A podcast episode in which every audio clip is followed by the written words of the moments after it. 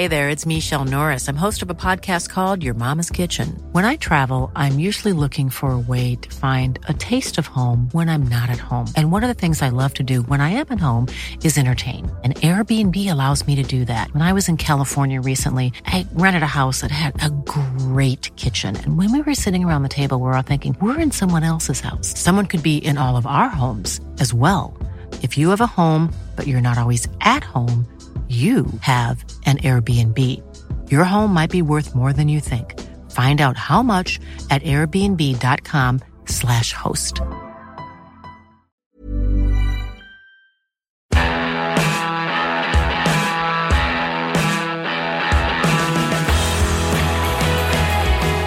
Guten Morgen, guten Tag, äh, guten Abend, je nachdem, wann ihr uns gerade hört. Hier ist Nachholspiel, euer Geschichtspodcast fürs Ohr.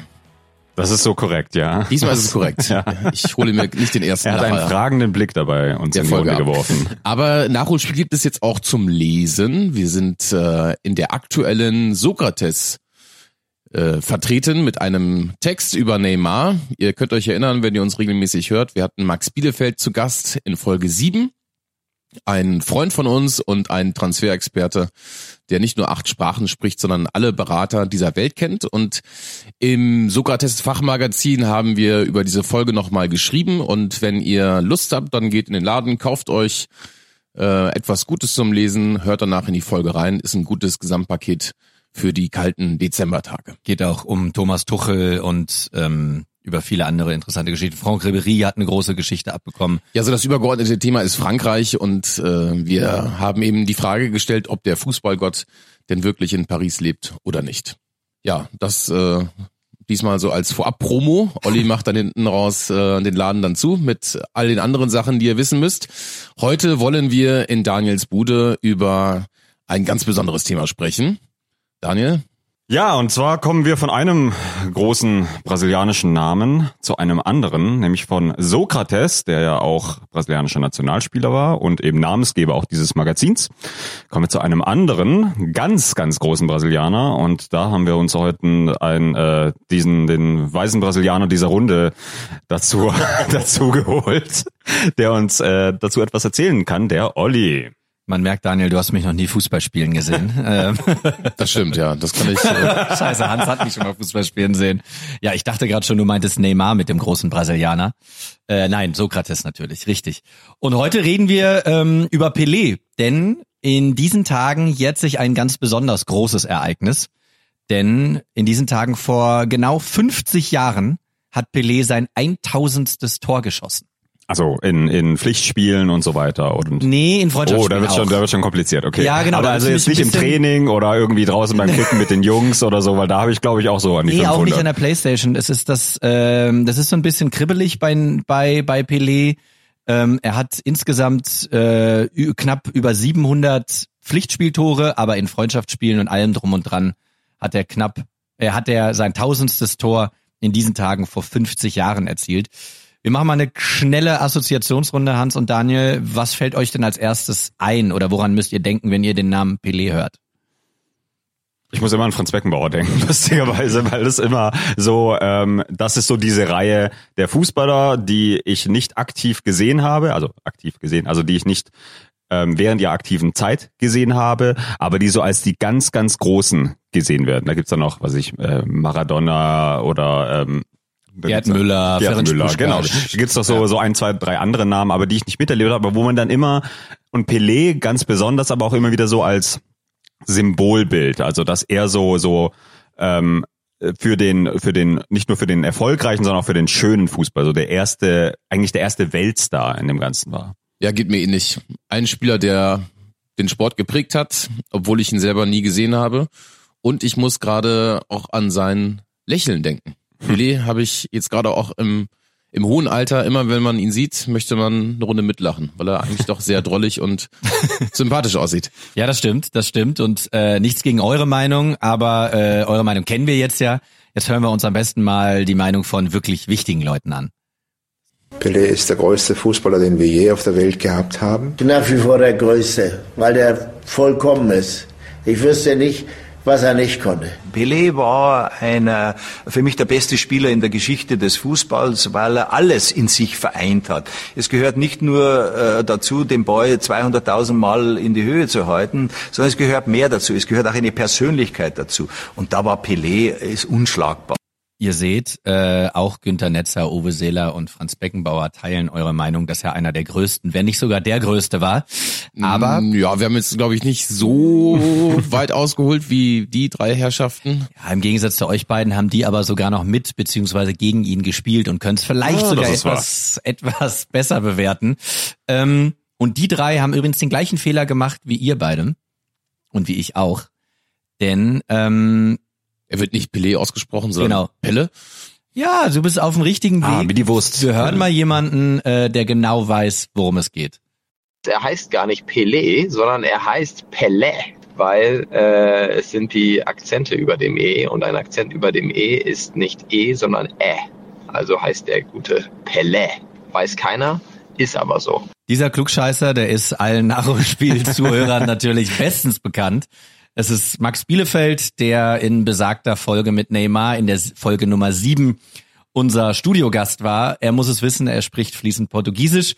Aber ich würde sagen, wir drei einigen uns darauf, ihn trotzdem Pelé weiter zu nennen. Das ist jetzt wie, wie diese Königsfrage bei, bei Grafitsch oder Ja, ich, Graffiti ich wollte auch gerade sagen, ich bin ganz, ganz großer Fan äh, von Max Versuchen, immer wieder korrekte Aussprachen von brasilianischen, portugiesischen Spielern irgendwie, also er macht das ja nicht militant und er macht das ja auch alles gut und richtig und er hat ja auch immer recht, aber ähm, ich erinnere mich auch an, an Danch, an Dante, Ja, oder Ähm, an Hulk der, oder oder, Hulk. Hulk, wo, Ja, bei dem wir uns Hulki. alle überlegt haben, ob man den Hulk oder Hulk ausspricht. Und, Und, das Problem war, er hat, genau, er hatte immer recht, aber irgendwann haben sich alle drauf geeinigt, nee, wir machen das jetzt einfach weiter falsch. Vor allem könnt ihr euch noch an die Mail erinnern, als er, wir müssen, ich komme gleich zu Pelé, kein Problem, Pelé, Max, keine Bange. Aber als dann wirklich die Mail kam in der Redaktion, da war Max relativ frisch noch bei uns, bei Sky. Lasst uns mit gutem Beispiel vorangehen und ihn Hulki nennen.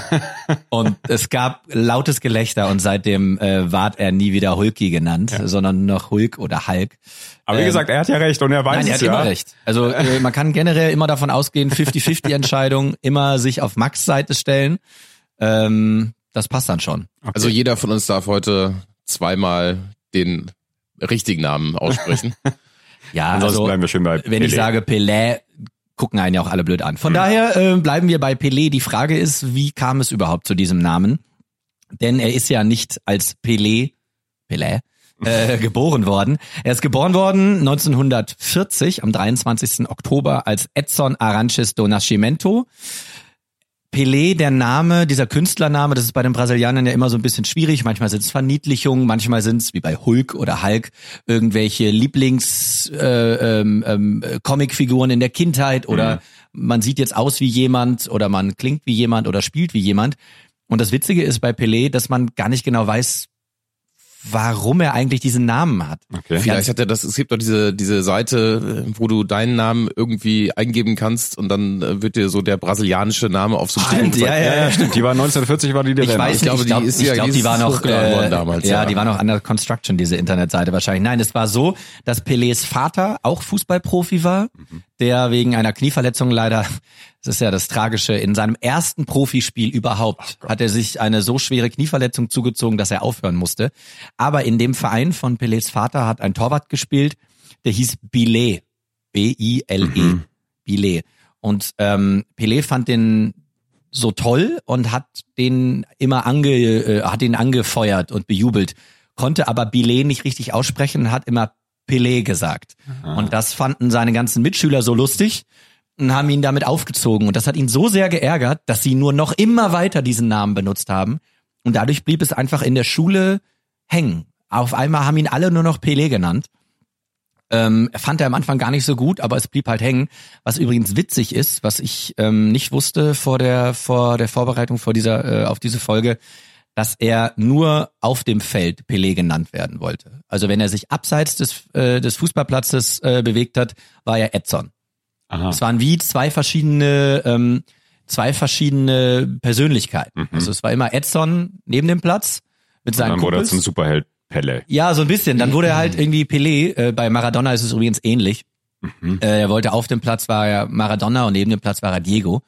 Also vielleicht ist es so, dass die Genialen so ein bisschen anders sind. Also ich bin auf dem Platz Olli und neben dem Platz Olli, nur falls einer fragt. Ne? Also Oliver und Olli.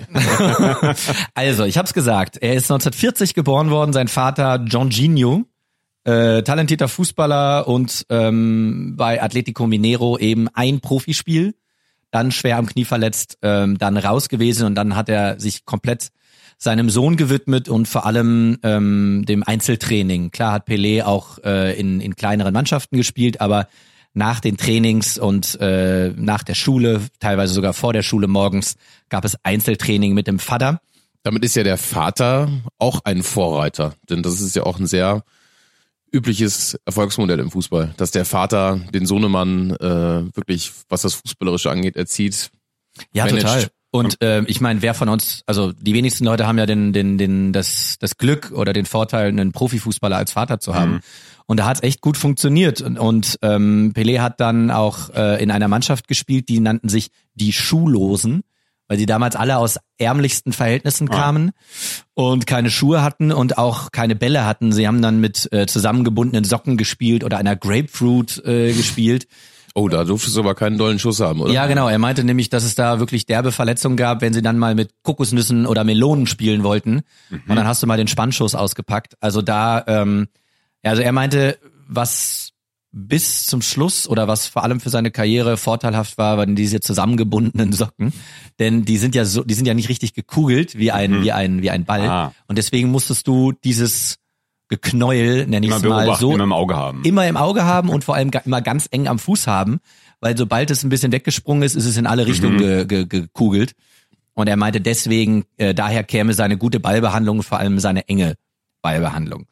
Ähm, dann Ich muss gerade ich muss gerade überlegt, mit was du damals gespielt hast nee, in aber ich, ich, Bentheim, ich denke jetzt oder? gerade wirklich an so, an so eine Hulk oder Hulki, Mhm. der irgendwie mit so 200 kmh Vorschlaghammer Schüssen um die Ecke kommt. dass der dann quasi, eine Kokosnuss, ja, der dass, der, dass, dass der dann immer nie eingeladen wurde, weil alle Angst hatten, dass jetzt die Grapefruit wieder gleich Die brauchen wir später noch. mit dem Anstoß kaputt geht.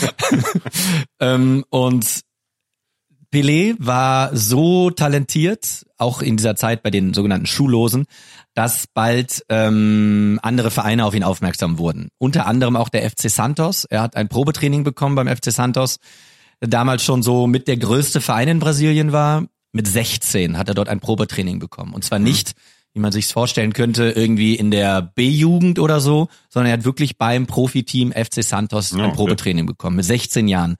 Und der Trainer seiner lokalen Fußballmannschaft, der mitgekommen ist zu diesem Training, hat ihn beim FC Santos vorgestellt mit den Worten, er hier hat das Talent, einmal der größte Fußballer der Welt zu werden. Man stelle sich vor, es wäre nicht gelungen. Ich glaube, der Trainer müsste sich, hätte sich einiges anhören äh, müssen, aber äh, es hat ja geklappt. Und ähm, ja, Pelé war auf einmal beim FC Santos bei, ich sag das, einem den, einem der größten und renommiertesten ähm, Vereine überhaupt. Er wollte erst noch eigentlich die Schule zu Ende bringen und dann wechseln. Aber äh, der FC Santos hat dann so viel Druck gemacht, dass ähm, er dann doch gewechselt ist. Und er hat dann ähm, mit 16 oder beziehungsweise, ja genau, er hat dann mit 16 sein erstes Spiel gemacht für den FC Santos, ist eingewechselt worden zur zweiten Hälfte, hat beim 7 zu 1 gegen, ich guck kurz nach, beim 7 zu 1 gegen die Corinthians Mhm.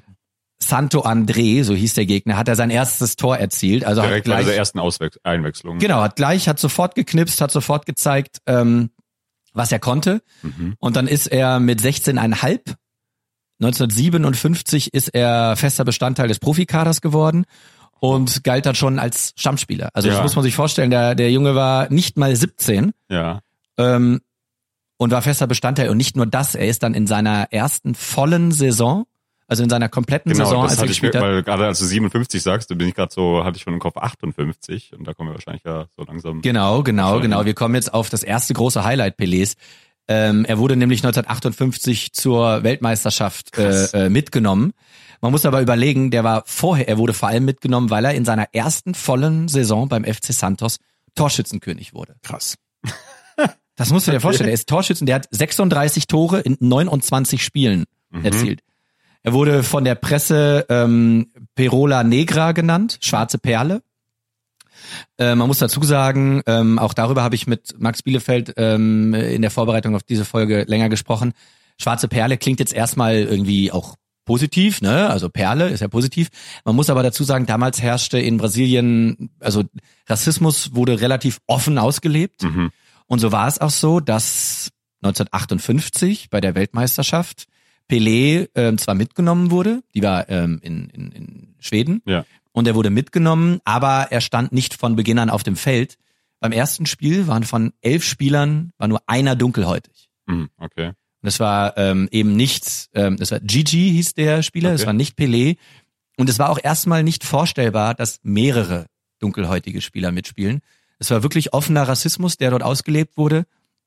Und erst, äh, der auch wirklich bis heute immer noch in vielen Bereichen in der brasilianischen Gesellschaft äh, anhielt oder anhält. Wir erinnern uns an unsere erste Folge hier bei Nachholspiel. Da hatten wir die WM 1930 und großes Thema damals war auch der, der großartige Angreifer, der Uruguayer, der ja, Ja. dann auch gerade in Europa ähm, ja auch eigentlich sehr rassistisch auch kommentiert wurde. Also seine Leistung. Richtig, genau. Und ähm, dann war es aber so, dass Brasilien in den, im ersten Spiel nicht so gut gespielt hat in den Gruppenspielen. Mhm. Und dann war es soweit, dann durfte er aufgrund dieser, na, sagen wir mal, Mauenleistung, wurden Änderungen gefordert in der, in der Startelf bei den Brasilianern und dann durfte Pelé endlich von Beginn an, und ja, er hat sofort überzeugt, die Brasilianer sind Weltmeister geworden, auch und vor allem dank dieses Teenagers, dank Pelé, er ist bis heute der jüngste Weltmeister der Geschichte der, ähm, ja, der Fußballgeschichte. Ja. Er kehrte dadurch auch als Weltstar, als Messias, als Ja. Heiland, als absolute Granate, eben als schwarze Perle, kehrte er zurück in sein Heimatland und ähm, er wurde ab dann nicht mehr die schwarze Perle genannt, sondern ehrfurchtsvoll, ich, Max, äh, Max, entschuldige, ich weiß nicht, ob ich es richtig ausspreche, ich sage jetzt mal, Orey heißt der König. Okay. Und der, wir müssen uns kurz nochmal vor Augen führen. 17. 17. Ein 17-Jähriger, der nicht mal Auto fahren darf, Ja. wird der König genannt. Und ähm, Ich finde natürlich, das ganz, wenn ich kurz unterbrechen darf, ich finde das ähm, äh, so mega interessant. Also Pelé ist natürlich jetzt auch eine Aussa Ausnahmeerscheinung. Aber weil wir, ja- wir hatten ja uns auch im anderen Rahmen mal drüber unterhalten, Jungstars, die halt inzwischen dann immer früher an die Profiteams rangezogen werden heutzutage, immer früher. Wir hatten ja auch dann in unserer Folge mit Peter Hüballer auch darüber über das Thema gesprochen. Talente, die sofort abliefern müssen, die sofort gefordert werden. Genau. Und man hat ja dann in dieser Diskussion immer den Eindruck oder auch dann, wenn man irgendwelche Experten hört, ja, ja, früher war das ja ganz anders. Da musstest du erstmal bis, also ich übertreibe jetzt leicht, bis 25 musstest du erstmal in der, in der Jugendmannschaft spielen und dann wurdest du so langsam an die erste Mannschaft rangeführt.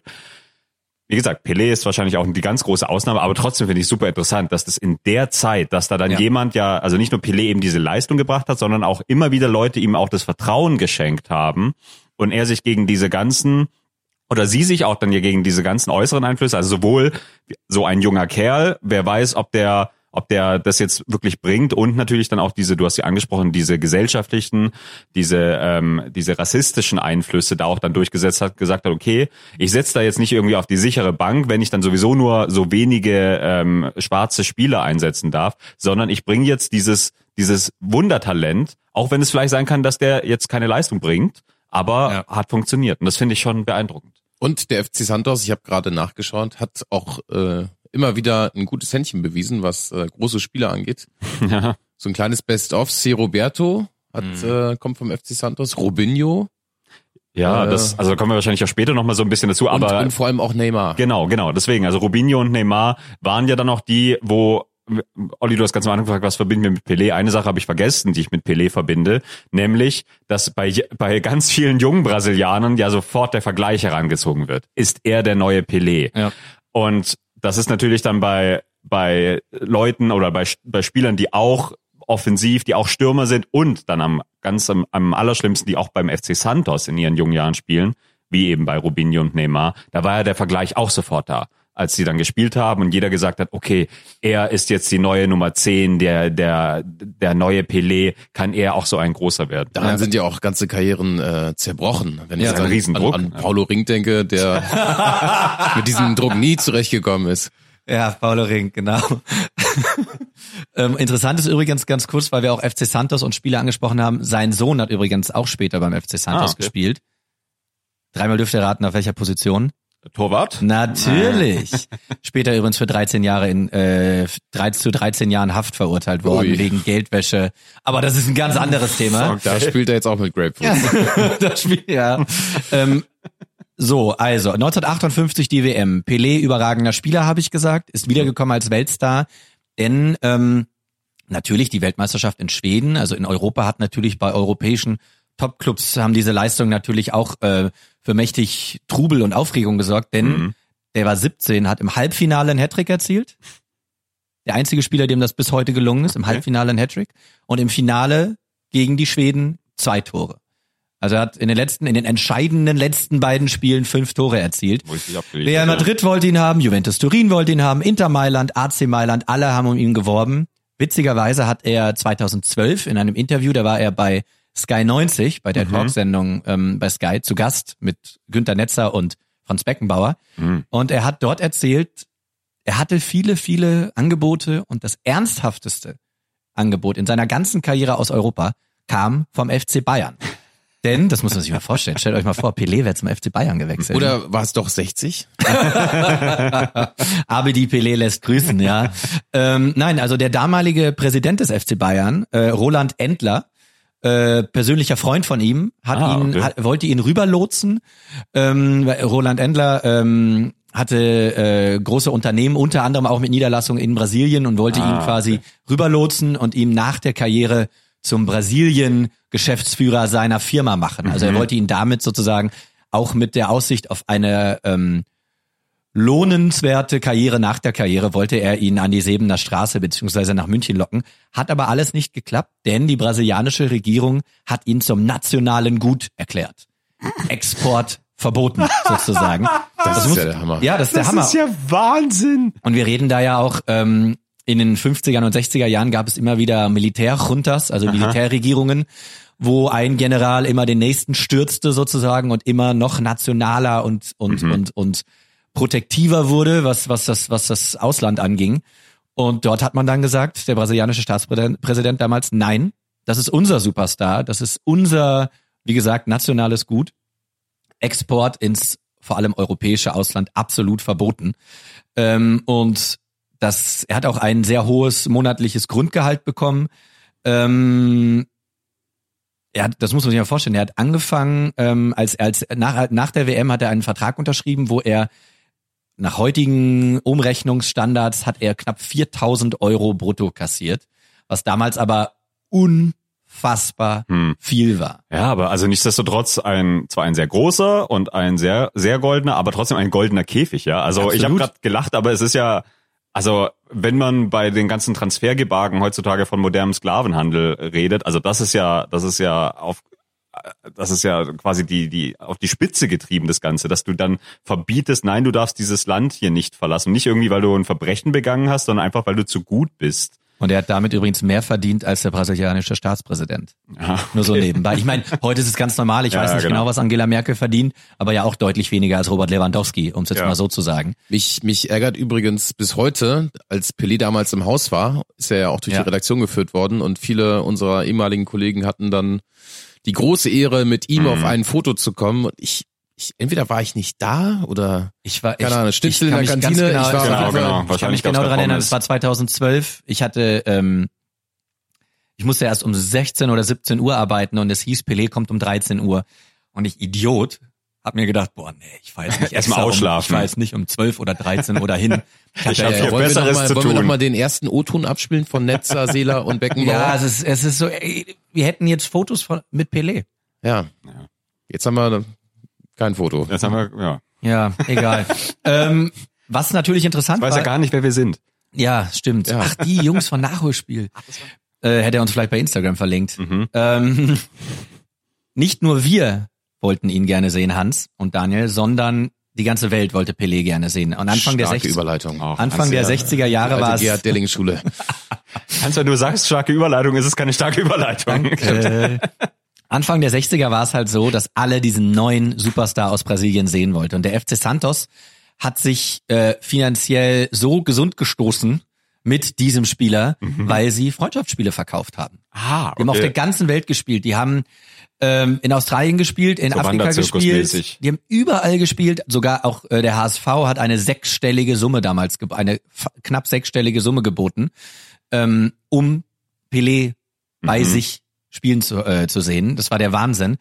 Ähm, es gab immer ordentlich Geld und wir hören einen äh, brasilianischen Journalisten, der eine Biografie über Pelé geschrieben hat, was das teilweise für seltsame und ja schon witzige Auswüchse hatte. 61, 62, 63 e aí afora. Die Jahre 1961 bis 63 waren fantastisch. Einmal in der Schweiz schoss Santos acht Tore und Pelé einen Hattrick. Am Ende des Matches wollten die Zuschauer ihn auf den Schultern wegtragen. Aber sie konnten die vielen schwarzen Spieler nicht auseinanderhalten. Als sie schließlich merkten, dass sie einen Spieler namens Brandao auf den Schultern hatten, schrien sie, das ist ja gar nicht Pelé und schmissen ihn runter. Ja, ich hoffe, der Kollege Brandauer hat sich dabei nicht äh, Schlimmeres zugezogen. Da denkt man, äh, dass wir hier in diesem Podcast schon alles an Kuriositäten äh, gehört haben und es kommt jedes Mal aufs Neue. Äh, Also wenn das mal getoppt. wenn sich jemand ausgedacht hätte als eine Szene in einem Film, würde jemand sagen, so, so ein dummer, so ein dummer Gag. Aber Ich stelle mir gerade vor, so Das Bayern ist ja Champions League Finale, das ist ja gar nicht Jupp Heynckes. Ja. Ja, zack, Hermann Gerland von den Schultern geschmissen. Also, äh, Mitte der 60er Jahre war also der FC Santos der heiße Scheiß. Alle wollten sie sehen. Sie sind, wie gesagt, durch, durch äh, die Länder getourt und haben ähm, sehr viel Geld verdient. Hatten dann auch wirklich, deswegen konnten sie halt auch auf, ähm, konnten sie diese ganzen Angebote der großen europäischen Clubs ausschlagen, weil sie auch einfach echt viel Geld hatten auf einmal. Also sie konnten es sich leisten, gut, die ganzen guten Brasilianer bei sich zu behalten, weil sie, vielleicht auch im Gegensatz zu heute, mit den Großen mithalten äh, konnten finanziell. Ja, apropos finanziell, Mitte der 60er war Pelé der bestverdienste Fußballer der Welt. Hatte, da könnte man ja denken, äh, er, hat, er schwimmt im Geld, aber er war so gut wie pleite. Hashtag falsche Freunde, Ah. würde ich mal sagen. Äh, falsche Freunde, eine viel zu große Entourage und falsche Investitionen. Er hat sich auf seinen Berater verlassen, der hat in Immobilien investiert, äh, Unternehmensbeteiligung und so weiter, wie man das ja von vielen deutschen Bundesligaspielern so aus den 80ern oder so kennt. ja, Anfang der 90er. Also hat er in Zwickau Wohnungen gekauft. genau, weiß genau es so, an sowas muss ich gerade denken. Ich weiß es nicht. Wäre das dann Zwickau? Äh, Brasilianisch, äh, Portugiesisch ist ja immer so komisch. Egal. Äh, naja, jedenfalls hat der FC Santos ihm aber ähm, unter die Arme geholfen, hat ihm gesagt, du bist unser Aushängeschild, unser Star. Wir helfen dir, aber unter einer Bedingung. Also Du sie haben ihm- verlängerst den Vertrag. Genau. Sie haben ihm nämlich Kredite gegeben, aber haben gesagt, du verlängerst den Vertrag bei uns und zwar unter der Bedingung, also um drei Jahre. Zwei Jahre verdienst du nur knapp die Hälfte von bisher Mhm. und das dritte Jahr spielst du ganz umsonst. Boah, ist das fies. Alter. ey. Ja, aber so blöd es klingt, ähm, mit ihm konnten sie es ja machen, weil ähm, er durfte nicht gehen, sollte nicht gehen Krass, und er brauchte krass. das Geld und zwar ja, schnell. Schon, aber Ne? Also Er war alt und brauchte das Geld. ja. ähm, und dann war es so, es war, wir sind jetzt im Jahr 1964, Mitte der 60er und ähm, da gab es eines dieser Und er selbst war ja so un- ungefähr nur zur Einordnung. Ach so, er war dann im er besten war, äh, Fußballeralter. 23, 24, Ah, okay, noch nicht also mal. immer noch wirklich jung mhm. und ähm, wir sind jetzt bei einem dieser verkauften Freundschaftsspiele, sage ich Mhm. mal. Die beiden be- besten Mannschaften der damaligen Zeit haben gegeneinander gespielt. England war zu Gast in Brasilien. Ähm, es galt so ein bisschen als Vorbereitungsspiel auf die WM in, in, in England, auch wenn die noch knapp eineinhalb, zwei Jahre hin war. Aber es war so ein erstes Kräftemessen und äh, es war eine sehr eindeutige Angelegenheit. Ich weiß noch, wie er im Mittelfeld auf mich zukam und ich dachte, so Pelé, jetzt zeig mal, ob du wirklich so ein toller Hecht bist. Und schon hatte er mich verladen, war rechts durchgegangen und hatte ein Tor geschossen. Now what's he gonna do? He's got the third! Oh, Ja, das war Bobby Charlton und der Superstar, der da getroffen hat zum dritten Mal in diesem Spiel, haben wir ja gerade den Kommentator sagen hören, das war Pelé. Äh, Stand lange 1-1 und dann hat Pelé, wie Bobby Charlton später in einem Interview sagte, einmal die Muskeln spielen lassen für 10, 15 Minuten und dann äh, hat Brasilien ähm, die gleichwertigen Engländer 5 zu 1 äh, geschlagen. Die vermeintlich gleichwertig. Die vermeintlich gleich, äh, die waren ungefähr auf Augenhöhe. Mhm. Ähm, für Pelé war das Turnier, was dann folgen sollte, eigentlich auch wichtig, die 66er WM, Denn die 62er WM, Mhm. die wir jetzt so ein bisschen unter den Ja, Tisch stimmt. äh, haben fallen lassen, erwähnt. da hat Brasilien auch den Titel geholt, Aha. aber quasi ohne Pelé. Was heißt Denn er hatte quasi? sich so, er hatte sich so schwer verletzt, dass er ähm, nach dem ersten Spiel nur noch auf der Tribüne saß Oh. und musste mit ansehen oder durfte, konnte Mhm, mhm. Wie mit ansehen, anderen.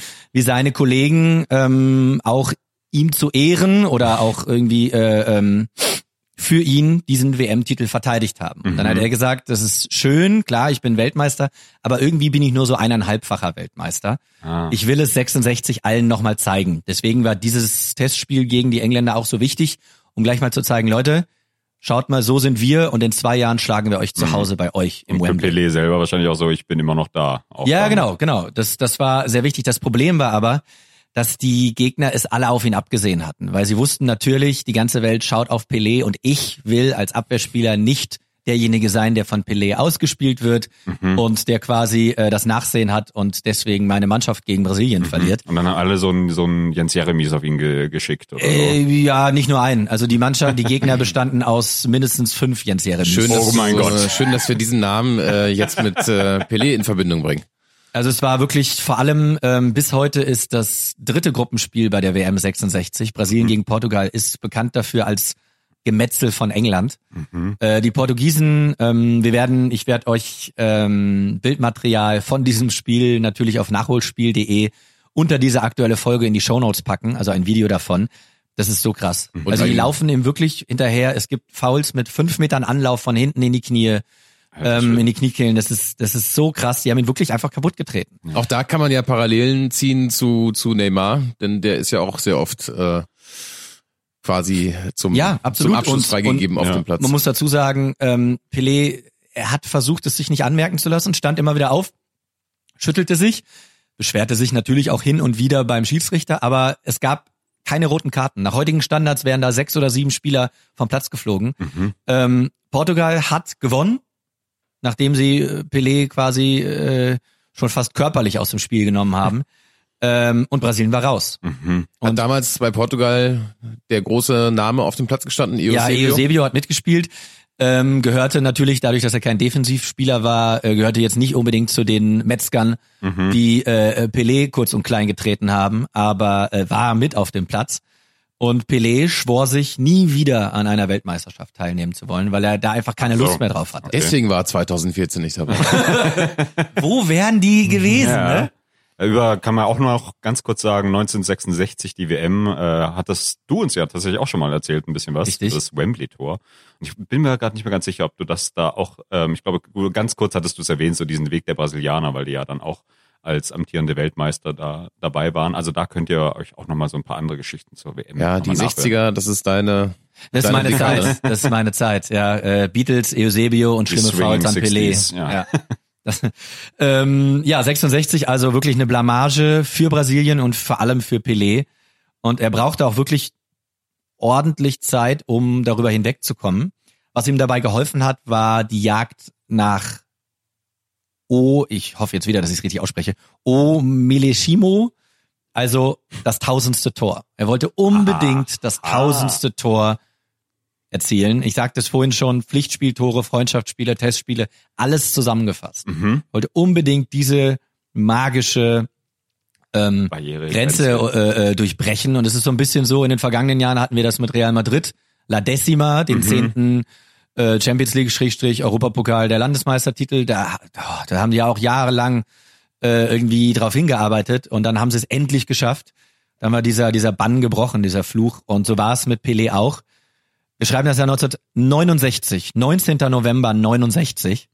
Da war er dann, nur um, Daniel ist ja ein großer Freund des, des Zeitstrahls, äh, Mhm. da war er 29 Jahre alt, Jetzt gerade endlich neun- im besten Fußballeralter. im wirklich im besten Fußballalter, gerade 29 geworden. Ähm, und das Lustige ist, er hatte 999 Tore erzielt und alle warteten drauf. Jedes Spiel sollte Mhm. das Spiel sein. Die Stadien waren natürlich alle ausverkauft. Der große Pelé kam und sollte das Tor erzielen. Und es hat wochenlang gedauert. Ich wollte gerade sagen, das ist eigentlich auch dann, äh, also will ich ihm jetzt nicht vorwerfen, aber wäre ja auch so ein cleverer Move, das ein bisschen hinauszuzögern, immer wieder so die Spannung aufzubauen. Oh, Ja. Spannung aufbauen ist ein gutes äh, Stichwort, ähm, weil du auch gerade Zeitstrahl erwähnt hast. Ja. Ich hab Bock auf eine kleine Zeitmaschine. So, bevor wir zur 1000 kommen, Olli und Daniel, wollen wir erstmal über die 13 sprechen, denn wir haben in der Länderspielpause erlebt, dass äh, Serge Gnabry, Nationalspieler und Angreifer der Bayern, in seinem 13. Länderspiel die 13. Bude gemacht hat. Mhm. Meine Frage an euch beide, wird er der große Newcomer EM-Star im nächsten Jahr? Äh, Olli zeigt auf mich, ähm, weil er irgendwas äh, nascht. Ja. So muss ich das ausdrücken. So, jetzt habe ich mir Zeit verschafft, nochmal kurz darüber nachzudenken. Ich weiß es gar nicht. Ich finde, Serge Gnabry ähm, ist ja ge gefühlt dadurch, dass er seit mit 16 schon bei Arsenal debütiert hat, ist er, gehört er fast schon so zum alten Eisen, hat aber die letzten zwei Jahre ja nochmal so einen richtigen Sprung gemacht, weil davor war es immer so, hatte man das Gefühl, ja, okay, da könnte noch was kommen, hat Potenzial, er spielt auch immer wieder gut bei Hoffenheim, bei Werder und so weiter, aber keine Ahnung. Ja, aber momentan, also das geht ja schon über den Lauf hinaus, was er jetzt die letzte Zeit oder die letzte Saison auch schon bei den Bayern gezeigt hat, hat da bewiesen, dass er nicht irgendwie ein abgehalfterter, oder nicht abgehalfterter, dass er irgendwie ein, ähm, ein, ein Talent ist, das dann irgendwann nicht eingelöst wird, sondern zeigt, dass er Leistung bringt. Also ich glaube, das Potenzial hat er schon, bloß ähm, in der heutigen Zeit reicht's leider halt da nicht, dass nur einer gut ist, sondern er ist halt davon abhängig, wie die deutsche Mannschaft sich schlägt. Ich glaube ja, dass die Dreier-Offensivreihe bei der EM das Ding sein wird. Mit Sané, der dann hoffentlich fit sein wird und sehr wahrscheinlich auch schon den Vertrag bei den Bayern in der Tasche hat. Gnabry auf der anderen Seite und in der Mitte Timo Werner. Ich glaube, das ist so viel Tempo. Ähm, ich bin ja immer jemand, der für die französische Offensivreihe oder die französischen Offensivspieler schwärmt. Aber die drei, das ist der Wahnsinn. Dann hast du dahinter Brandt, Reus, Havertz, äh, jetzt nicht alle auf dem Platz, aber ähm, zumindest alle irgendwie verfügbar hoffentlich. Das ist, also besser geht's in Europa meiner Meinung nach nicht. Also ich glaube, dass äh, Gnabry nicht als Einzelperson das Ding sein wird bei der EM, sondern dass sie im Verbund mit diesem Tempo, mit dieser Torgefahr, Timo Werner ist gut drauf, Leroy Sané ist einer der der explosivsten und torgefährlichsten Außenspieler in Europa in dem Alter vor allem. Und dann hast du eben Serge Gnabry, der bei den Bayern gezeigt hat, dass er nicht das nicht eingelöste Versprechen ist, dass er bei Arsenal äh, zu sein schien, sondern dass er wirklich äh, ein Topstar werden kann. Also auf die drei freue ich mich definitiv.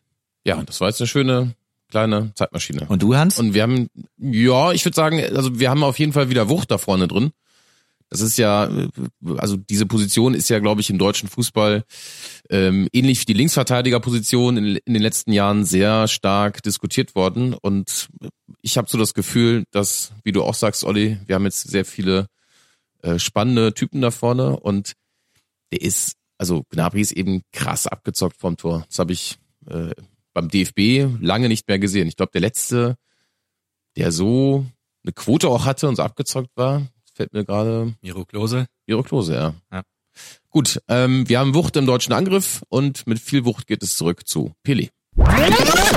Übrigens, unsere Zeitmaschine ist äh, eh betrieben. Wollte ich nur mal so. So, Nachhol- ah, die ist, Nachholspiel äh, ist- CO2-neutral. Nachholspiel ist sehr nachhaltig, ja. Ja, das ist sehr gut. Ähm, 19. November 1969, ich hab's gesagt, Pelé ähm, hatte wochenlang auf dieses Tor gewartet. Er war Vorlagengeber für Eigentore. Er war, er hat mehrfach äh, Pfosten und Latte getroffen. Es war zum äh, Haare raufen. Aber gegen Vasco da Gama, da war es soweit. 78. Minute, Pelé wird gefoult. Pelé eigentlich nicht Oh, Elfmeterschütze Nummer eins. Mhm. Aber der Gefaulte schießt eben dann doch selbst, wenn er 999 Tore auf dem Konto hat. Und er macht ihn rein.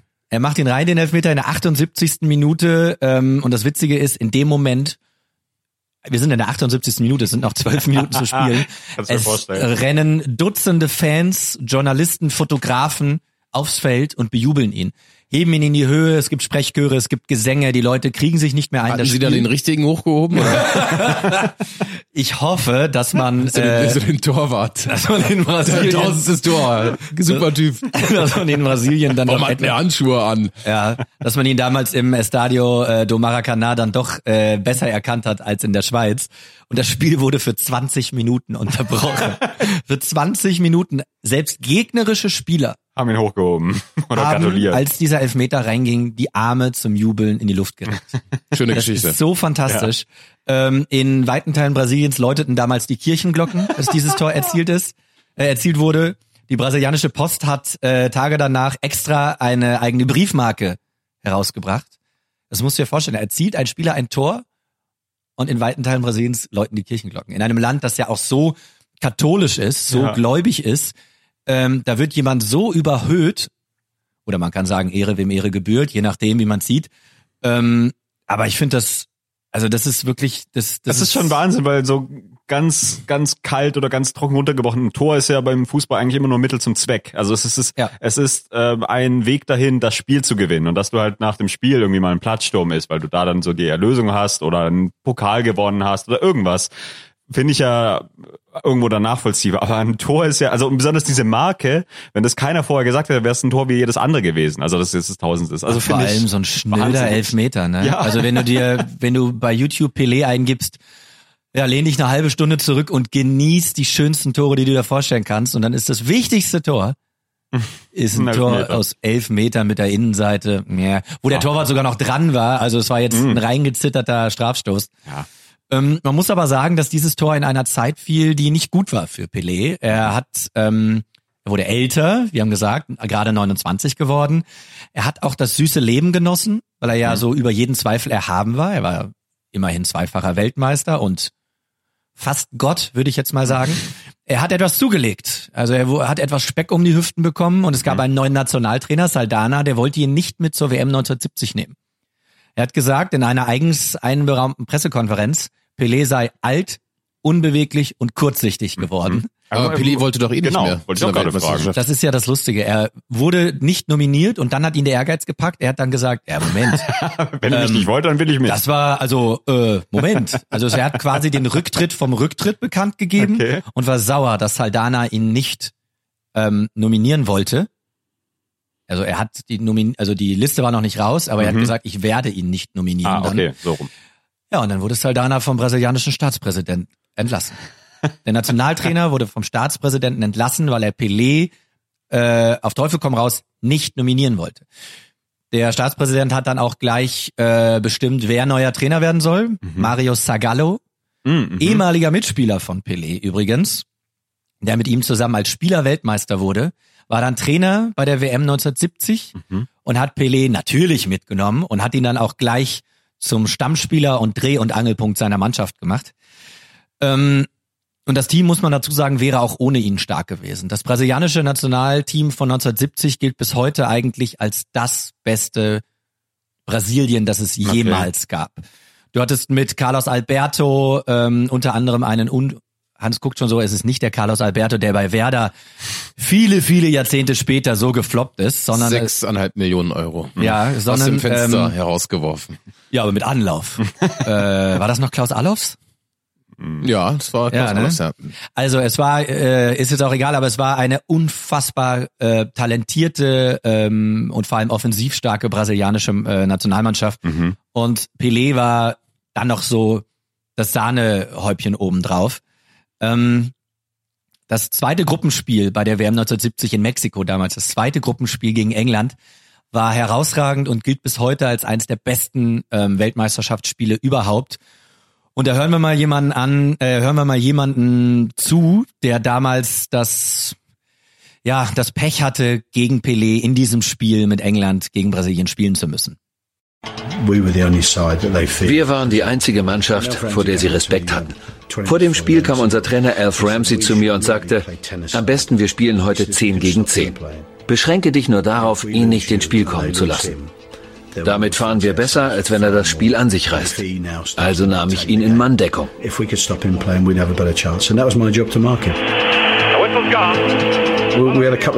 Es ging schon zur Sache. Ich wäre mit ihm auch aufs Klo gegangen. Sobald er am Ball war, zack, schon flog ich zu ihm wie die Motte ins Licht. Ich durfte ihm rein gar nichts erlauben. Uh, and give nothing away at all. Das Also- klingt nach Arne, der spürt deinen Atem. Ja, Mann, ich wollte es gerade, ich habe gehofft, dass Daniel, der ja aus dem Schwabenland kommt, es schafft, äh, Jürgen Klinsmann nachzumachen. Arne! Äh, ich habe ich hab, äh, eigentlich wieder gerade an Jens Jeremies denken müssen. Aber ähm, Was ist denn mit dir los? Ich weiß auch nicht. Ja, Jeremies äh, hat doch damals äh, den Spruch gebracht mit der Linie, oder? Hier ist die Linie und da gehst du heute nicht mehr rüber. Ich weiß gar nicht, wie der Genau. Hier da gut, hier Aua. Ja, genau. So ungefähr. Ja, ja, das aber ja so. offensichtlich hat's ja dann nichts gebracht. Es hat nichts gebracht. Brasilien hat mit 1 zu 0 gewonnen. Jairzinho hat das Tor gemacht. Pelé hat es vorbereitet. Genau Okay. in dem einen Moment, Hm. in dem eben gehörte Alan Mullery, er war der Gegenspieler äh, Pelés, mal einen halben Meter entfernt stand, hat Pelé den Ball abtropfen lassen und Jairzinho hat nach 60 Minuten das 1 zu 0 erzielt. Es gilt bis heute als, eins, ich sage das, eines der besten äh, WM-Spiele überhaupt ähm, weil es war sehr taktisch geprägt. Keiner wollte den ersten Move machen, keiner wollte vor allem den ersten Fehler begehen. Ähm, Brasilien äh, ist durch dieses Turnier gerollt, hat im Achtelfin im Viertelfinale Peru geschlagen, im Halbfinale den ewigen Rivalen aus Uruguay ähm, und im Finale dann Italien mit 4 zu 1. Es gab selten ein WM-Finale, ähm, wo eine Mannschaft so unter, beziehungsweise vor allem die andere Mannschaft so überlegen war. 4 zu 1 hat Brasilien gegen Italien gewonnen. Wie war es um die körperliche Fitness von äh, Pelé bestellt? Ich sag mal so, ähm, ich weiß nicht, wie ihr das kennt, aber äh, früher hat man öfter mal, wenn man so Angreifer war und vorne rumstand, hat man dann gesagt, ey, komm nach hinten, hier kannst du dich ausruhen. Äh, Pelé hat sich leider relativ häufig vorne ausgeruht, was den Gegenspieler, äh, den Mitspielern natürlich nicht ganz so toll gefallen hat. Aber ähm, der gewinnt hat recht. Und Ja. er hat im Finale auch ein Tor erzielt, das wichtige 1 zu 0. Die weiteren Torschützen Gerson Jairzinho wieder, der auch gegen die Engländer traf, und Carlos Alberto, der damals Nationalmannschaftskapitän war. Äh, der hat den Laden quasi zusammengehalten. Und so hat äh, Brasilien mit 4 zu 1 gewonnen im Aztekenstadion vor über 107.000 Zuschauern. Boah. Ähm, und es war eine Machtdemonstration. Und dann ist Pelé ein halbes Jahr später, 1971, wirklich endgültig als einziger Spieler, der dreimal die Weltmeisterschaft gewonnen hat, aus der Seleção zurückgetreten. Dann aber wirklich, Okay. Pelé Teil 2 sozusagen, jetzt erst recht, ähm, ist, zurück, ist zurückgetreten. Ähm, hat dann noch ein paar Jahre bei Santos gespielt. Er hat immer häufiger war er verletzt, eben auch, weil er nicht mehr so auf sich geachtet hat, nicht mehr so regelmäßig und nicht mehr so engagiert und motiviert trainiert hat und ist dann drei Jahre später, 1974, auch beim FC Santos zurückgetreten, hat gesagt, es reicht jetzt mit Fußball. Ja, eigentlich. Und ist er heute Greenkeeper oder was macht er Ja, da? eigentlich wollte er 1974 zurücktreten. Das Problem war, ähm, wir hatten die gleiche Probleme wie Mitte der 60er. Ah, das Geld. Er war wieder pleite. Ah. Gleiches Problem wie vorher, schlechte oder falsche Investitionen. Er war, ähm, er hatte viele Werbeverträge, aber eigentlich hat er nur diese ganzen Werbeverträge angenommen, um Finanzlöcher zu stopfen sozusagen, so ein bisschen Schneeballsystemmäßig. Ähm, er hatte in in eine in in eine Fabrik, ich glaube in eine ähm, Chemiefabrik hat er investiert, die ging kurze Zeit später pleite, hatte mehrere ähm, Farmen und und und äh, Unternehmensbeteiligung und es hat nie funktioniert, entweder weil die Leute, die Investoren mit seinem Geld über alle Berge sind oder eben weil die Firma pleite gegangen ist. Ja, und deshalb sah sich äh, der dann mittlerweile 34-jährige Pelé Danke. sah sich gezwungen, nochmal die Fußballschuhe zu schnüren. Und zwar nicht in Brasilien, sondern in New York. Und zum ersten Mal auch nicht bei Santos dann. Genau, genau, genau. FC Santos war ja sein Verein und er äh, ist da heute auch noch logischerweise die Legende. Wir kommen auch am Ende dieser Folge auch noch dazu, wie Pelé, wie das Image von Pelé heute auf der Welt und vor allem in Brasilien ist. Ähm, und er ist dann zu New York gewechselt. Und in New York hat er bei New York Cosmos hat er dann in der Dame in der nordamerikanischen Profiliga, wie sie damals hieß, NASL, hat er dann gespielt hat äh, 6 Millionen Dollar in der ganzen Zeit verdient, also hat richtig gutes Geld gebracht. Er hat gesagt, wie man das dann immer so sagt bei der Antrittspressekonferenz, er wollte ein neues Abenteuer und er hat sich gefreut auf eine neue Kultur und auf andere Leute um sich rum. Aber 6 Millionen Dollar, ne? Und auf das Geld. Und das, und das Geld hat er dann nach seiner Karriere in eine Grapefruit Farm investiert oder was? in Socken. Nee, also äh, ähm, er war auch einer der Gründe für den ersten großen Fußballboom in den USA. Ähm, denn die, die Verantwortlichen die, der Liga, die wollten natürlich den Fußball groß machen. Und wie kannst du den Fußball noch größer machen als mit Pelé? Fragezeichen? Klar, mit Pelé und Franz Beckenbauer. Genau. Danke. Denn der Kaiser, das haben wir äh, in einer der vergangenen Folgen, The German äh, Kaiser. Ja. haben wir das schon, haben wir das schon äh, gelernt, dass ähm, Franz Beckenbauer dort, wenn auch nur eine ganz kurze Zeit mit Pelé zusammengespielt hat. Denn die Zeit der beiden hat sich so nur minimalst überschnitten. Ähm, Pelé war dort und ähm, Beckenbauer kam erst eineinhalb bis zwei Jahre später und dann haben sie beiden nur noch ein paar Spiele zusammen gemacht, wurden dort aber sogar Meister zusammen in der Liga und es war das Ding überhaupt, Pelé und Franz Beckenbauer zusammen auf einem Spielfeld zu haben. Übrigens Carlos Alberto, den ich eben gerade schon angesprochen hatte als Kapitän der 70er Nationalmannschaft von Brasilien, hat dann auch noch da gespielt. Mhm. Ach, okay. Also es war wirklich Das war es so war, eine, so eine richtig kleine, kleine Weltauswahl oder so, Mhm. wie bei heutzutage bei irgendwelchen Charity-Veranstaltungen oder, oder Spielen, dass du da solche Leute Ja, in der Liga damals, hast. genau, in der Liga damals außer Beckenbauer, äh, Pelé, Carlos Alberto auch noch für kurze Zeit Johann Cruyff und George Best aktiv. Okay. Also es war wirklich, ja, es war so ein bisschen All-Star-Game. Also Mhm. es hat wirklich äh, äh, Spaß gemacht äh, in den ähm, Bildern, die ich dann bei den Shownotes auf nachholspiel.de poste, sieht man auch noch ein paar Tore von Pelé in den USA. Mhm. Also die Abwehrspieler, ich, die verdienen ihren Namen eigentlich gar nicht. Also es war, waren mehr Fahnenstangen. Mhm. Aber egal, die Stadien waren bumsvoll und die Leute haben sich gefreut, Pelé noch einmal sehen zu dürfen. Und ähm, da sie jetzt noch nicht das geschulte Fußballerauge oder Fußballfanauge hatten, war es ihnen auch herrlich egal, ob da jetzt irgendwie Pelé als 28-Jähriger oder als 34-Jähriger ähm, äh, über den Rasen läuft. Das war völlig legitim. Und die beiden hatten auch jede Menge Spaß zusammen, Beckenbauer und Pelé, weil in New York wir reden ja hier von Mitte der, der 70er war Disco-Zeit, ne, Studio äh, 54. Da ging es ordentlich zur Sache. Und das Witzige ist, Pelé hat Beckenbauer auch mal zum Karneval nach Rio mitgenommen. Die beiden wurden gute Freunde, Mhm. sind sie bis heute. Besuchen sich sehr regelmäßig und ähm, Beckenbauer wurde damals zum Karneval nach Rio eingeladen. Da haben die beiden dann 2012 bei Sky 90 auch nochmal drüber gesprochen. Patrick Wasserzieher, der Moderator der Sendung, ähm, hat Günter Netzer, der ja auch zu Gast war, und Pelé gefragt, was sie denn zu Beckenbauers Samba-Künsten zu sagen haben. Hören wir doch mal rein, was Franz Beckenbauer selber zu seiner Verteidigung zu sagen hat. Brauchst du gar nicht lachen. Du, du fällst ja beim Samba über deine eigenen Füße. Ich bin, ich bin im Karneval in Rio. Karneval in Rio, das ist der bekannteste Karneval der Welt, mit Carlos Alberto.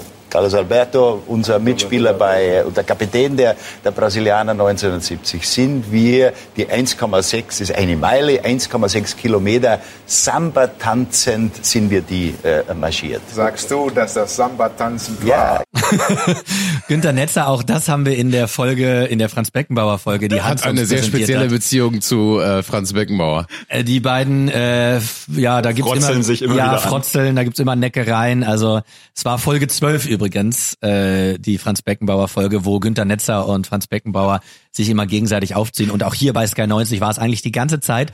Die beiden buhlten so um die Gunst von Pelé und gaben sich immer so kleine Spitzen hin und her. Und Pelé guckte immer wie beim Tennis nach links und rechts und freute sich, wenn einer gerade mal wieder irgendwie Rückhand Longline verwandelt hat, seine Da hatte also, der Übersetzer auch einen guten Job zu, glaube ich, oder? Ich muss, Ja, das äh, ganz kurz, also dazu äh, ein ganz, ganz großer Satz gerade eben. Ich finde, nichts beschreibt einen Deutschen in Brasilien besser als der Satz, da sind wir Samba tanzend marschiert. Also das ist ja, das ist sehr schön formuliert. Ja, das stimmt. Ja, wir haben ausgelassen, aber strukturiert. Immer auf eins und auf drei. Und auf, ja, ja, Deutsch, Deutsch. Auch in Rio. Natürlich. Ähm, ich sagte es, die beiden haben da zusammengespielt, ähm, nicht in Rio, sondern äh, in New York. 1977 war dann jetzt aber wirklich auch mal gut. Er hat dann seine Karriere beendet ähm, mit 36 Jahren. Ich finde, da kann man das dann auch mal machen. Und er hatte ja auch in New York ähm, ein bisschen Geld verdient. Genau, also da waren dann nicht mehr die Geldprobleme, sodass er Nein, nein, nein, sich noch weiter quälen musste. Genau, der Vorteil war vor allem, er hat den US-amerikanischen Markt erschlossen. Mhm. Ah, auch so Also werbetechnisch. ja, total. Also ähm, die Karriere nach der Karriere von Pelé ist wirklich sehr interessant und mindestens genauso beeindruckend wie die Karriere auf dem Platz. Er hat ähm, Werbung gemacht für Kreditkarten, für Versicherungen, für Öl, für Banken, für Getränke und für Viagra. Und vor allem dieses Viagra-Thema, das war dann so Ende der neun, Mitte der 90er, Ende der 90er, das hat für viel Aufsehen ähm, gesorgt. Aber er hat dann auch einfach ganz eindeutig gesagt, ich bin ein Mann im besten Alter. Vielleicht brauche ich das mal und warum sollte ich dann nicht auch dafür werben? Mhm. Ähm, also da gab es keine Kritik, sondern die Leute haben es eher positiv aufgenommen. Wofür es Kritik gab, ähm, Pelé hat direkt nach Ende seiner Karriere eine Sportmarketingagentur gegründet. Mhm. Ähm, und bekleidete übrigens auch später für drei Jahre das Amt des Sportministers in Brasilien. Und das ist jetzt ein großer Sprung. Ich habe jetzt gesagt, Mitte der 90er war er für drei Jahre dieser, dieser, dieser Sportminister. Ja. Und seine Karriere endete ja schon 77. Das Problem war nämlich, er hat dann 20 Jahre lang diese Sportmarketingagentur ähm, betrieben. War er denn nur so das Aushängeschild? Nee, nee, nee, nee, und- und- ja, ja, er war halt so der, ja genau, er war so der Türöffner für diese Agentur. Das Problem war, die lief nur so mittelgut. Mhm.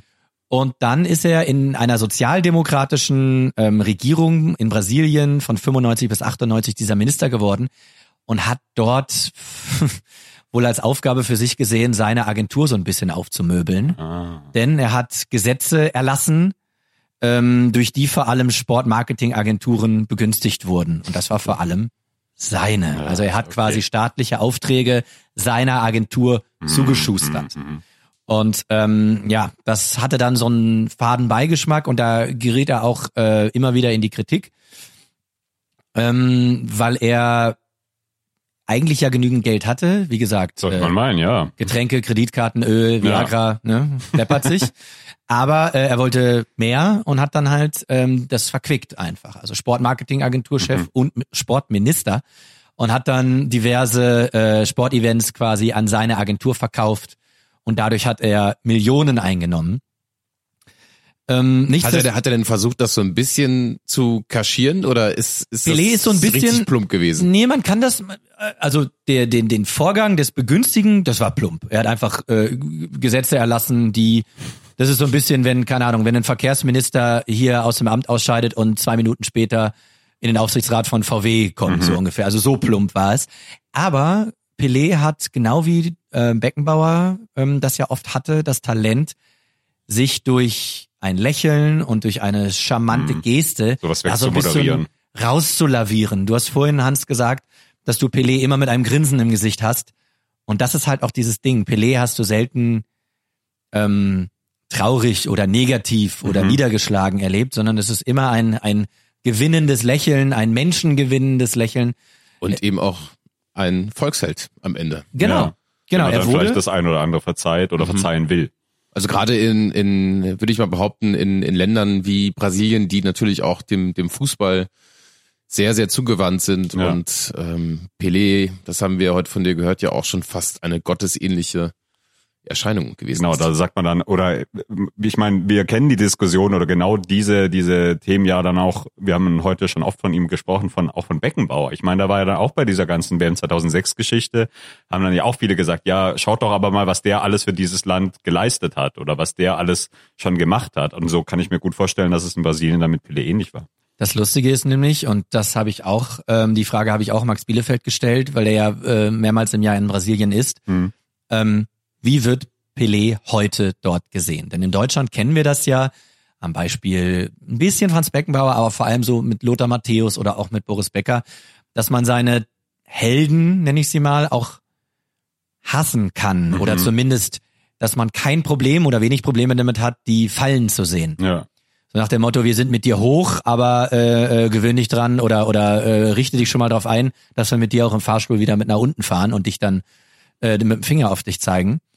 Ähm, Pelé ist ein unangefochtenes Idol. Also Pelé kommt, Okay. äh, Zitat Max Bielefeld, Gott, Pelé und dann erstmal eine ganze Ecke nichts. Also das ist ähm, Pelé, da könnten, da konnte auch Übergewicht in den 70ern, zweimal Pleite, Sportmarketingagentur, komisches Ministerwesen, ganz egal. Pelé ist Hat bis sich heute, noch so sehr angestrengt. ja, ja, er hat, also der ist einfach ein Idol und Aha. die ganzen ähm, auch viele hat man immer gesehen nach seiner Karriere, jeder Politiker oder jeder, der in Brasilien etwas erreichen wollte, hat sich immer versucht, in die Nähe von Pelé zu schieben. Mhm. Also hat immer versucht, ein bisschen was von seinem Scheinwerferlicht auf sich abstrahlen zu lassen, dass er davon profitieren kann. Ich stelle mir gerade die Frage, so diese nicht vorhandene Missgunst beziehungsweise dass, dass keiner wirklich Schadenfreude für diesen Fall von Pelé aufbringt, ob es damit auch etwas zu tun hat, dass er während seiner aktiven Karriere bereits Geldschulden hatte und immer wieder so ein bisschen menschlich vielleicht auch daherkam, weil er, du hast ja erzählt, er war falsch beraten, hatte vielleicht eine zu große Entourage. Das hast du ja bei vielen Fällen in Deutschland nicht. Da war ja eigentlich die Karriere immer stringent äh, erfolgreich und hinten raus im Ruhestand äh, Mhm. wurde das Geld weniger, es gab äh, falsche Investitionen und dass dann irgendwo, jetzt im Fall Deutschland, jemand sagt, ach guck mal hier, jetzt fällt er und, und das sportliche Denkmal grenzen wir jetzt mal aus und wir zeigen mit dem Finger auf ihn. Ich würde schon sagen, dass Pelé, also für mich jetzt zumindest, ähm, da schon vielleicht auch ein paar Sympathien gewinnen konnte in der, in der damaligen Zeit. Ja, vielleicht ist es auch so ein bisschen dieses, er ist einer von uns. Ja. Hm. Also so nach dem Motto, seht ihr, der ist auch mal falsch beraten worden, der macht auch dies, der macht auch das. Und blöd gesagt, aber der macht Werbung für Viagra. Guck mal, der ist jetzt keiner, der nur Werbung macht für äh, Mercedes-Benz oder, oder für irgendwas Luxusdings, sondern hier, guck mal, ist, der kümmert sich um, um echte Probleme, um es jetzt mal ganz stumpf zu sagen.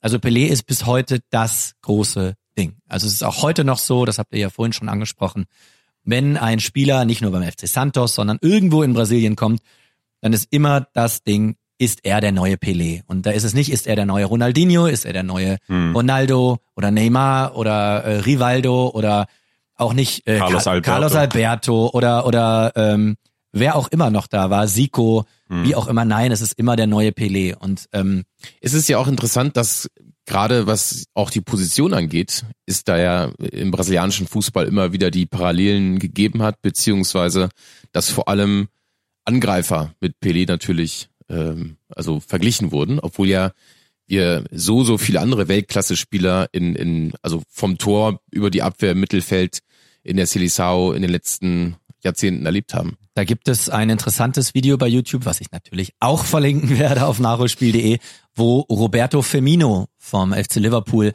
seine Top 5 Mhm. aller Zeiten, ähm, seine Top 5 Brasilianer äh, ranken muss. Und er hat ganz viele Spieler zur Verfügung. Ähm, ich glaube, hat einen Pool von 15 Spielern, ähm, Mhm. die er da alle ranken darf. Und ähm, er tut sich total schwer mit Platz äh, fünf und vier und drei und zwei und bei eins gibt's gar keine Diskussion. Also es ist wirklich so, er packt bei fünf, er überlegt die ganze Zeit, wo ist jetzt Romario und Bebeto und Mhm. und und Ronaldo, Ronaldo also ist bei der- ihm übrigens auf Und Platz Firmino. Der dicke Ronaldo. Ronaldo ist auf Platz zwei bei ihm übrigens. Hm, okay. ähm, und es gibt so viele Spieler, aber bei der Nummer eins gibt's gar keine Diskussion. Da gibt's gar keine Diskussion. Das ist wirklich, das ist, also es ist schon fast Blasphemie, es ist Majestätsbeleidigung, wenn jemand daran zweifelt, dass Pelé der Größte war. Vielleicht noch ganz interessantes Zitat von Ferenc Puskás, Mhm. auch ein Spieler, den wir alle nicht live haben spielen sehen, der in den 50ern und 60ern mit Ungarn und Real Madrid fast alles gewonnen hat, was man gewinnen kann, der einer der besten Fußballer der Welt gewesen sein soll, wie wir ja immer sagen müssen, weil wir ihn ja nicht selber gesehen haben. Der hat gesagt, der beste Spieler der Geschichte für mich war Alfredo Di Stefano. Ich weigere mich, Pelé als Spieler zu klassifizieren, denn Ach er so. war darüber. Also wenn das so jemand sagt, ähm, Sehr, ähm, ja, sehr diplomatisch ausgedrückt. aber äh, vor, äh, oder oder sein direkter Gegenspieler im WM-Finale 1970, der Italiener äh, Tarcisio Burnick, sagte vor dem Endspiel sagte ich zu mir, Pelé ist aus Fleisch und Knochen, so wie ich. Nach dem Spiel habe ich erkannt, dass ich Unrecht hatte. Ah. Also es ist einfach egal, was du über Pelé siehst, es ist ein Zauber, der ja bei Messi geht's immer darum, der der ist, der hat den, der dribbelt so und der schlägt, äh, schlägt starke Freistöße und ist bescheiden. Bei Ronaldo ist es die Wucht und der Wille. Und bei Pelé ist es einfach alles zusammen. Es ist alles zusammen. Es ist das Dribbeln, es ist der Schuss, es ist äh, Pelé war beidfüßig, hatte ein gutes Kopfballspiel, war dribbelstark, konnte aus der Distanz Tore schießen, Freistoßtore, Elfmetertore. Also es war wirklich das gesamte Paket. Weshalb, wir haben es am Anfang gehört, das ist auch ein bisschen die Klammer, Netzer, Seeler, Beckenbauer, alle, sagen, also- alle drei. Und die hätten ja auch sagen können, Fritz Walter, Gerd Ja. Müller oder auch Pelé äh, oder auch äh, Ronaldo oder Messi oder Puschkasch oder oder oder. Und das haben sie ihm nicht gesagt. Also das hast du ja, wie du, das, was du gerade so zusammengefasst hast, so, dass er ja viele Stärken hatte, das wollte ich auch gerade nochmal zitieren, das hat er ja genau Franz Beckenbauer am Anfang auch gesagt, also dass er so ein kompletter Spieler war, dass das ihn dann eben auch so ausgezeichnet hat. Also dass er nicht nur vorne stand und die Buden gemacht hat, sondern dass er so komplett war. Ich kann jetzt schon mal sagen, ähm, falls wir, wir werden ja wahrscheinlich wieder auf die Frage kommen, was nehmt ihr aus der Folge mit? Also ich habe jetzt wahnsinnig große Lust, äh, mir die ganzen Videos, die du hoffentlich dann auch wirklich in die Shownotes stellst, ähm, mir mal anzuschauen, um da einfach so ein paar Szenen, Spiele, Tore von ihm zu sehen, weil das mich jetzt schon reizt, äh, einfach zu sehen oder das auch mal ja beobachten zu können, wie er denn so als Spieler auf dem Feld dann auch wirklich war. Man muss aber dazu sagen, ähm, wenn man sich diese Bilder anguckt, Vergleiche sind so, so schwer. Ja, das stimmt. Denn er hatte natürlich logischerweise auch mehr Zeit. Hm. Klar wurde er, ich sagte es 66 von den Portugiesen, wurde er da äh, kniehoch attackiert hm. quasi. Das Spiel war halt noch anders. Aber das Spiel war anders und deswegen tue ich mich auch jedes Mal, da haben wir schon mehrmals drüber geredet, mit diesen Vergleichen so schwer. Hm. Er war der Beste, er war der Beste, er war der Beste. Das ist nicht vergleichbar. Also ja. wie gesagt, eigentlich schon, aber deswegen ab und zu finde ich dann, wenn man sich so ganz alte Sachen anguckt oder ab und zu läuft ja auch dann ähm, laufen so, also gerade irgendwie deutsche WM-Spiele laufen dann mal mhm. auf Dreisat oder sowas so von 74 oder ja. sowas nochmal komplett durch. Und wenn du das dir dann mal wirklich am Stück anschaust, dann klar merkst du, es ist wirklich alles sehr langsam oder es dauert alles ein bisschen länger. Ähm, aber so manche Aktionen, da, da merke ich immer wieder, wie ich dann überrascht bin. Ja, okay, also das ist zwar jetzt 40, 50 Jahre her oder so, aber die waren dann auch, da war auch schon immer wieder mal Dynamik drin oder was technisch anspruchsvolles. Also das war nicht alles nur nur Klopper, die irgendwie halt den Ball nach vorne geschlagen haben, sondern da die konnten auch schon Fußball spielen. Aber was man ja vergleichen kann, ist die Wertschätzung, die mhm. du erfährst. Und wenn wir jetzt nochmal in die Gegenwart springen und ähm, ja, Brasilien sucht den nächsten Pelé, dann kommen wir ja immer bei Neymar raus. Auch mit dem sind wir heute in die Folge eingestiegen und ähm, wir haben ja auch mit Max viel über über über seinen Status in der Heimat gesprochen.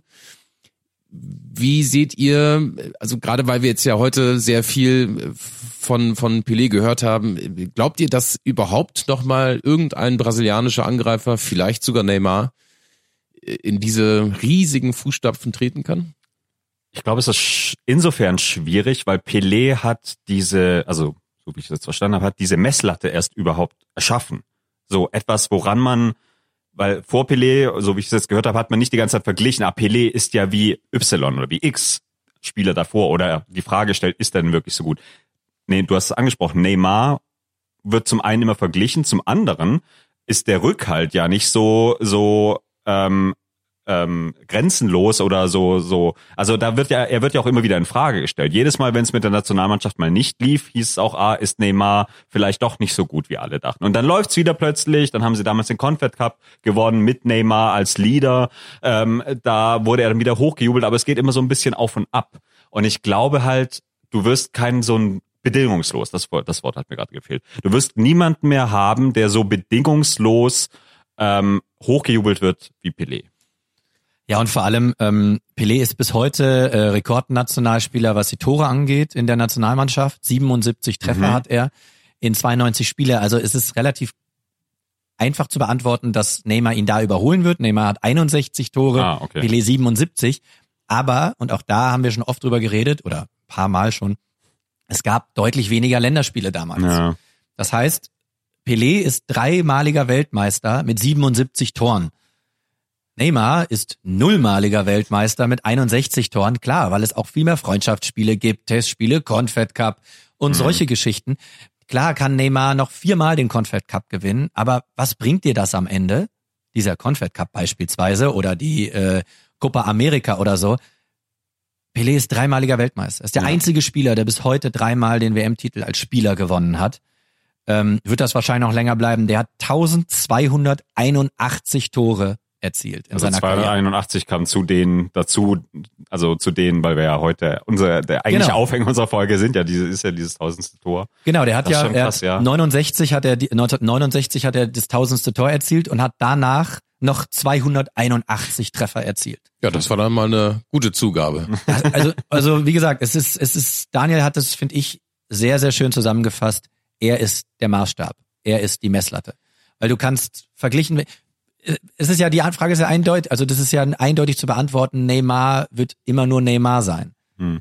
Warum, warum haben wir das in Deutschland eigentlich nicht? Es gibt ja keine Legende aus früheren Tagen, die immer wieder mal so. Ja, also Gerd äh, Müller wird bei mit- Toren mit- erwähnt, finde ich. Ja. Also Ja, schon, immer so, aber- wird aber- Lewandowski der neue Müller. Aber ja, aber in dem Sowas. Fall wird ja dann sogar auch ein, ein ausländischer Profi mit Mhm. einer deutschen Stürmerlegende verglichen. Aber es gibt ja jetzt keinen äh, Experten, der sagt, oh, das könnte der nächste Lothar Matthäus werden oder der spielt wie Günter Netzer oder der hat eine Ruhe und eine Übersicht wie damals Franz Beckenbauer. Das ich glaube, also Franz Beckenbauer schon, es gab ein, zwei Talente, so Abwehrspieler, ich kann mich damals erinnern, ich weiß nicht, äh, ob ihr euch noch an den erinnert, Michael Zepek hieß er, Nee. hat beim KSC gespielt, Nummer 5, super Innenverteidiger, U21 Nationalspieler, eine Ruhe am Ball, ein traumhafter Abwehrspieler, hieß schon der neue Beckenbauer vom KSC und ist aber halt, hat es einfach nicht bringen können sozusagen, also hat einfach nicht diese Erwartungen erfüllt, wie ja viele Talente irgendwie nicht diesen, diesen, diesen Rucksack mitschleppen können. Ich glaube, in Deutschland liegt es auch daran, ähm, an dem, was ich vorhin gesagt habe, dass du Helden nicht bedingungslos verehrst. Aber ist jetzt- ja immer aber so, jetzt- aber mal, äh, Beispiel, keine Ahnung, anderer Sport, Michael Schumacher. Ja, aber der wohnt ja in der Schweiz, Steuern sparen. Weißt du, also selbst da, du suchst was Negatives. Ja, aber in der Formel 1 finde ich. Naja, dann- ich hab wird- jetzt nur mal Ja, ja verglichen. klar, aber in der Formel 1 wird, äh, wird dann, äh, kann ich mich noch erinnern, damals bei Vettel wurde dann schon gesagt, der ist der nächste Schumi. Und im Fußball ist diese Sehnsucht nach dem nächsten Matthäus oder nach dem nächsten ähm, Miroslav Klose, um auch mal jemanden zu nennen, der Vielleicht seine Karriere erst so, ein paar Ja, aber es einfach nicht so mit der einen großen Person. Finde ich, finde ich war irgendwie ganz interessant. dass es so ist. und es, es ist ja jetzt nicht, nicht so, dass es in Brasilien auch nur den einen gab, an dem man sich ausrichten könnte. Ja. Also es gab ja danach auch noch ein paar, äh, und in Deutschland ist es ja auch so, du könntest ja auch sagen, ist er der neue Beckenbauer oder ist er der neue Müller, ist er der neue dies, ist er, wir haben ja genügend Vorbilder, aber ich, ich kann den jetzt nicht beantworten. ja, ich glaube, also weiß- insgesamt ist wahrscheinlich das Thema, greift wahrscheinlich auch relativ weit. Ich könnte mir vorstellen, Hans, muss ich dir nicht erzählen, als, äh, als da, du, da du ja Geschichte studiert hast, dass äh, bedingungslose Heldenverehrung in Deutschland Das nicht steht auch so ganz so vor meinem Mikrofon. Hans Auf von deiner- Rockhausen, äh, studierter Ja, Historiker. hier auf deiner Tafel, auf deinem Namensschildchen hier. Ähm, dass bedingungslose Heldenverehrung in Deutschland nicht ganz so einfach ist ähm, oder halt ein äh, be- belastetes Thema ist. Ich also Franz Beckenbauer haben wir gerade erwähnt, ich kann mich dran erinnern, ähm, Mats Hummels wurde dann gerade in seinen Anfangsjahren mit seinen öffnenden Pässen, wurde er immer wieder, ja, wurde er dann immer wieder mit ihm verglichen. Er hat ja dann auch ab und zu in Bewegungsabläufen so ein bisschen etwas, wo man das wiedererkennen kann. Ja, aber äh, es stimmt schon. Also zum einen finde ich es ja auch dann gut, dass wir, dass wir, dass man eben dann nicht irgendwie alles verzeiht. Also wenn dann mal so solche Fehltritte sind, finde ich es gut, dass die dann auch anzusprechen und auch dann Legenden oder Helden dafür zu kritisieren. Ähm, andererseits ist bei uns äh, ja, also bei Lothar Matthäus, jetzt wo du es gesagt hast, habe ich mir auch gerade gedacht, stimmt, da hat, da sagt eigentlich niemals jemand, es wurde ah, noch das nie könnte, gesagt, er ist der neue Matthäus. genau. Dürfen das, wir an dieser Stelle äh, Teasing in eigener Sache machen, dass wir über Lothar Matthäus Wenn nicht hier, wo dann, Hans? äh, im, ja, stimmt eigentlich. Wir werden im Dezember über, über eine der großen deutschen Legenden sprechen, nämlich Lothar Matthäus. ja. Da schauen wir ausführlich auf die Karriere von ihm, schauen insbesondere als, auf die Karriere als Spieler, aber natürlich auch genau das Thema, das wir gerade mit Pelé besprochen haben. Wie wird er heute gesehen und warum wird er denn heute so gesehen, er Aber gesehen wir können das ja auch mal rausgeben an unsere Zuhörer, denn ähm, wir machen ja ganz gerne hinten raus immer auch mal einen Aufruf und ähm, vielleicht hat der ein oder andere eine Erklärung dafür, warum wir in Deutschland diese Sehnsucht nicht verspüren. Ähm, Ja, vor allem nach der Matthäus-Folge, glaube ich, werden sicherlich viele sagen, warum vergleichen wir eigentlich nicht mehr junge Spieler mit dem, weil er war halt einfach Weltfußballer und zu dem Zeitpunkt der Beste, Mhm. den es überhaupt gab. Das ist schon seltsam. Also ich finde, ich finde es wirklich sehr interessantes Thema. Ich glaube, wir drei haben ja jetzt auch gerade schon selber gemerkt, dass wir nicht so richtig eine Antwort drauf haben. Aber wir haben ja jede Menge intelligente äh, Hörer, die werden uns da hoffentlich oder bestimmt ich möchte, helfen. sind wir schon soweit, dass Daniel hat schon gesagt, was hängen geblieben ist? Genau, bei mir ist schon also Ähm, ein, ein sind wir schon soweit? Also bist du mit deinem Vortrag, also erstmal vielen lieben Dank, Olli. Das ähm, Vortrag. Referat, ne? Ich bin heute der Dozent. Habe ich jetzt Vortrag gesagt oder? Ja. Ach so. Äh, Wir sind nur Also, zu dritt. Daniel ja. war es nicht und ich war es nicht. Also, Äh, Olli, aber man muss, man muss dazu sagen, das seht ihr natürlich zu Hause nicht, aber wir haben ja immer so eine PowerPoint-Präsentation. Also da wird Ja. dann schön vorher nochmal jede Folie vorbereitet. Hinten steht auch Danke fürs Zuhören, da hat Olli noch nicht Genau, hingeklickt. ja. ja. Und dann gibt's immer Kaffee und Kuchen. Ähm, ich, äh, jetzt habe ich den Faden verloren. Was hab du ich, mitgenommen nee, hast? Genau, was mitgenommen habe, weil du vorhin sagtest, die 70er äh, Nationalmannschaft der Mhm. Brasilianer gilt bis heute als die stärkste. Das finde ich insofern interessant, weil, Entschuldigung, so, jetzt ist der Frosch äh, weg.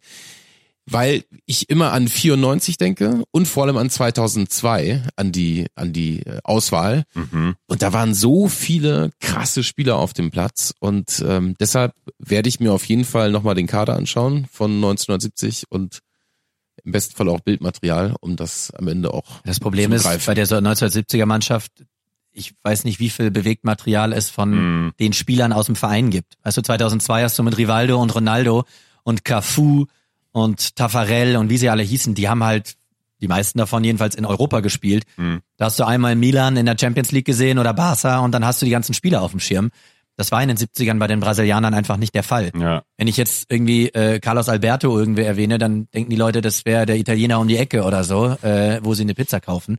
Also es ist, es ist einfach nicht so präsent. Aber die Mannschaft damals, die gilt bis heute als eine der talentiertesten und besten Nationalmannschaften, die es, die Brasilien je herausge oder hervorgebracht hat. Ja, das ist auch eine Sache, die ich mitgenommen habe. Außerdem fand ich sehr witzig, ich habe es noch nicht erwähnt, äh, Pelé ist nur 1,74. Das fand ich übrigens krass. Okay. Das ist ja. eine Parallele zu Lothar Matthäus, der war ja auch nicht der Größte, aber ich Mhm. finde es sehr interessant, dass jemand, ähm, der körperlich nicht so groß war, Mhm. so groß war. Also Pelé war, äh, der hat so eine Ausstrahlung, auch wenn du ihn jetzt heute noch siehst, der war dann auch UNICEF-Botschafter Mhm. und so weiter und so weiter, hat eine Ausstrahlung, die ist vom anderen Stern, aber ist gar nicht so groß und hat sich so durchgesetzt gegen wieder, ne, kleines, kleiner Flashback zu Beginn. Der ist als 17-Jähriger da bei den ganzen Profis gewesen. Mhm. Wahrscheinlich Und auch so war gegen einen oder anderen Schrank dann klitzeklein. gespielt. Und wir haben ihn Ja. damals verpasst. Verdammt. Ja. Also, äh, vielen, vielen Dank fürs Zuhören, sage ich jetzt mal. Ähm, es gibt jede Menge tolle Zitate über, über Pelé. Ich habe jetzt nur zwei, drei erwähnt. Ähm, es gibt äh, überall das Ganze nachzulesen, wenn man nur eingibt Pelé-Zitate. Ich habe, glaube ich, 30 gefunden.